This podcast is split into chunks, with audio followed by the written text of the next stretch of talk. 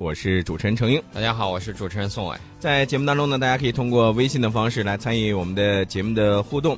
我们节目的微信号是 H O T 九八六热点军事，大家通过这个微信平台呢，就可以和我们的主持人进行互动聊天。嗯，我们看到在我们的节目的微信号上有很多的朋友啊，不管是在节目当中也好，或者在节目之外啊，都在和我们来进行这个互动。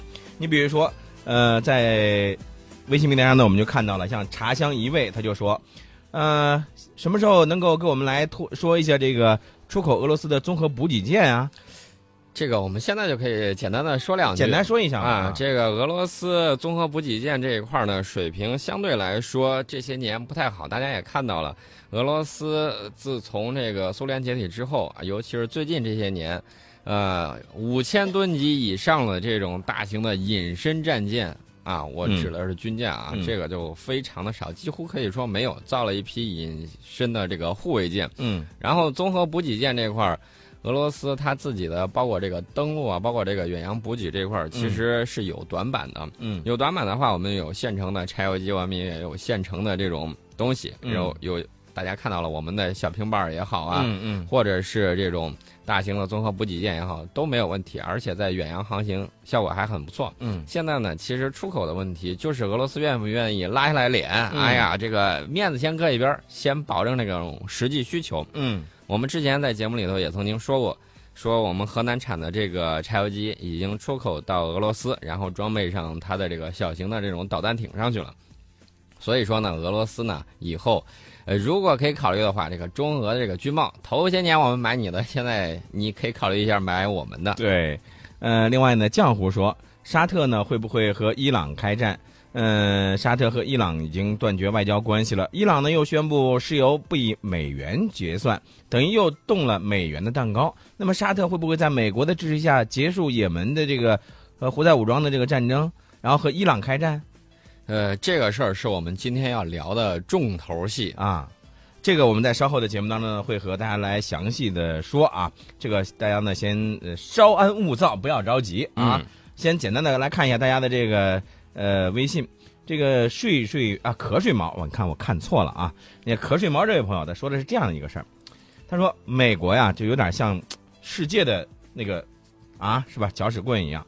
这个美国这个世界老大呀，做的很奇怪。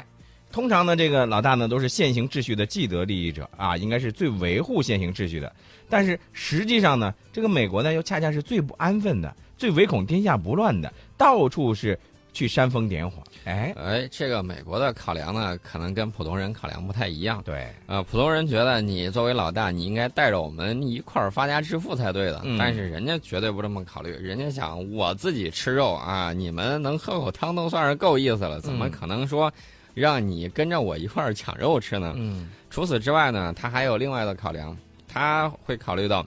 你底下小弟越闹得凶，嗯，他居中调停，你们越闹实这个实力越弱，我就一枝独秀。然后呢，我居中做调停人，你们不都还得听我的吗？嗯，这个世界就是美国的世界。嗯，哎，另外瞌睡猫呢还有一条微信也特别有意思，我不知道呃，宋老师你注意到没有啊？他说上学的时候老师就说过了，这个想真正的掌握知识啊，不能光靠这个书本和死记硬背是吧？必须理论联系实际。那么美国呢，它有点意思，就是什么呢？咱们告诉他们啊，这个要这个和谐发展，要共存双呃双赢，可以建立新型的大国之间关系。但是这个美国呢，它非得要自己去鸡飞狗跳的摸爬滚打的去实际体验一番啊，还要什么再重返亚洲啊啊，再搞这个亚太再平衡啊等等等等。那么像对于这样子的这个啊。这种小伙伴我们应该打击他的这个求知欲吗？我们应该是准备好棍子，是吧？嗯啊，然后呢，给他一片足够的这个区域，只要是前提是不妨碍我们的正常生活，对吧？不妨呢，我们日常的正常的呃这个日常活动为前提，我们把我们自己的家里的事儿呢，我们去做好啊，不去管它，是吧？啊，我觉得该管还是要管一管的，不管的话，人家又说你不负大国的责任了。我觉得有时的有些时候啊。不要强出头，但是这个站在正义公平这一面，我们该发出自己的声音，没错，要发出自己声音的。是的，另外呢，在节目当中的这个帽子这位朋友也说了啊，今天能不能够再说一下沙特和伊朗啊？好像这个中东啊，现在这个闹得挺厉害的。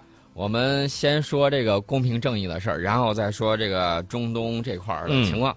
这个日本在慰安妇问题上一直在打自己的这种小算盘啊。嗯我们看到了韩国这个完全是吃了个瘪呀、在这个美国的这种压力之下，嗯这个日本呢，我觉得有点得寸进尺啊，嗯拿了十亿日元，然后接下来就说你把那个慰安妇那个雕像从我大使馆门口给我挪开，嗯不挪的话，这钱你也别想拿到，嗯而且放了狠话来着。安倍就说了，这是我最后一次给大家道歉啊，嗯剩下的事儿过去就了了，嗯再也不说这事儿了。这个大家已经看到了，我们之前就说日本有没有这个诚心啊？没有，没有的时候我们要发出正义的声音。中方敦促日本深刻反省历史。呃，这是在昨天的时候，外交部发言人华春莹华姐姐表示了，说任何企图通过打小算盘、淡化甚至否认历史的言行，只会让人们更加质疑日方在慰安妇等有关历史问题上的真实态度。那么，希望日方呢，本着诚实和负责任的态度，切实正确认识和深刻反省历史。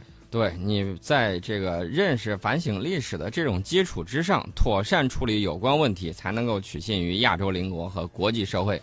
因为我们这个邻居啊，经常喜欢这个搞一些这个疯狂的举动，所以说呢，我们必须得先把他当重点，好好点醒他，希望能够当头棒喝，敲醒梦中人。这个有一句话就叫做“言而无信，不知其可”啊。嗯这个希望日本呢能够真正的去做到。啊，最后呢，我们还是点一下我们的这个邻居日本吧。嗯日本呢，自卫队最近我们要注意它一个动向，它在西南诸岛部署了反舰导弹啊，他想干什么呢？想封锁我们海军进出大洋的这种海上通道。嗯，但是你实施这种战略，那你需要承担一个风险啊。